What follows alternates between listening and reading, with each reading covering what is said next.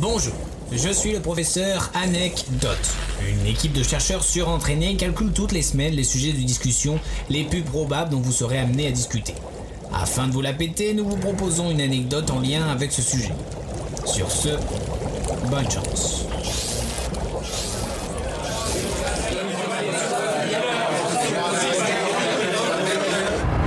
Euh, en parlant de ça, vous savez d'où viennent les couleurs des blouses médicales?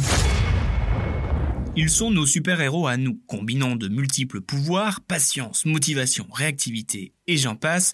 Ils mettent la pâtée à Batman et toute sa clique, et oui, j'ai jamais vu Batman faire un massage cardiaque ou aller en réanimation. T'as jamais vu Batman en même temps? Si. Et en plus de ça, ils sont en première ligne dans cette guerre, pour utiliser les mots de Mama.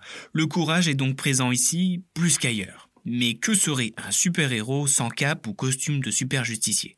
C'est pourquoi ils sont équipés de blouses, que ce soit blanche, bleue, vert ou même rose. Chaque couleur a une signification bien particulière, alors penchons-nous sur les capes de nos sauveurs. Tout d'abord, il faut savoir que cette blouse remonte à l'Antiquité, mais existe depuis la création de la médecine. Autant vous dire que ça commence à.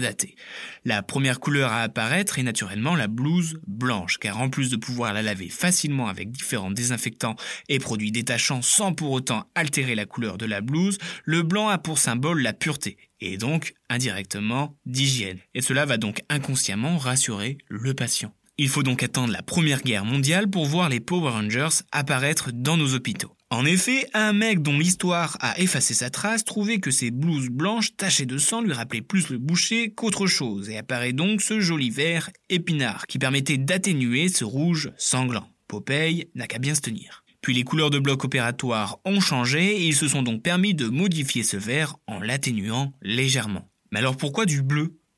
La blouse bleue, c'est un peu la resta du bloc, celle qui passe le mieux à l'écran. Je m'explique, c'est la couleur qui ressort le mieux sur les écrans vidéo utilisés pour les démonstrations chirurgicales destinées aux étudiants. Mais pas que.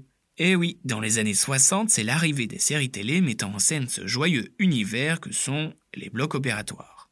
Le blanc étant trop réfléchissant pour les caméras, on fit appel à la blouse bleue naturellement. Puis au fur et à mesure, les couleurs servaient à distinguer les différents corps médicaux. Le blanc pour les médecins, le bleu et vert pour ceux qui intervenaient dans les blocs opératoires, le rose pour les sages-femmes, etc., etc. Après, il faut savoir qu'il n'y a pas de code couleur imposé dans le domaine de la santé, c'est pour cela que chaque hôpital peut avoir son propre code couleur. Mais dans le milieu hospitalier, c'est important que chaque professionnel de la santé soit reconnaissable et identifiable par les autres pros, mais aussi par les patients. Voilà, maintenant vous saurez reconnaître à quel super-héros vous aurez affaire rien qu'à la couleur de sa cape. Et nous souhaitons un bon courage dans cette dure épreuve à l'ensemble du corps médical. Merci à vous.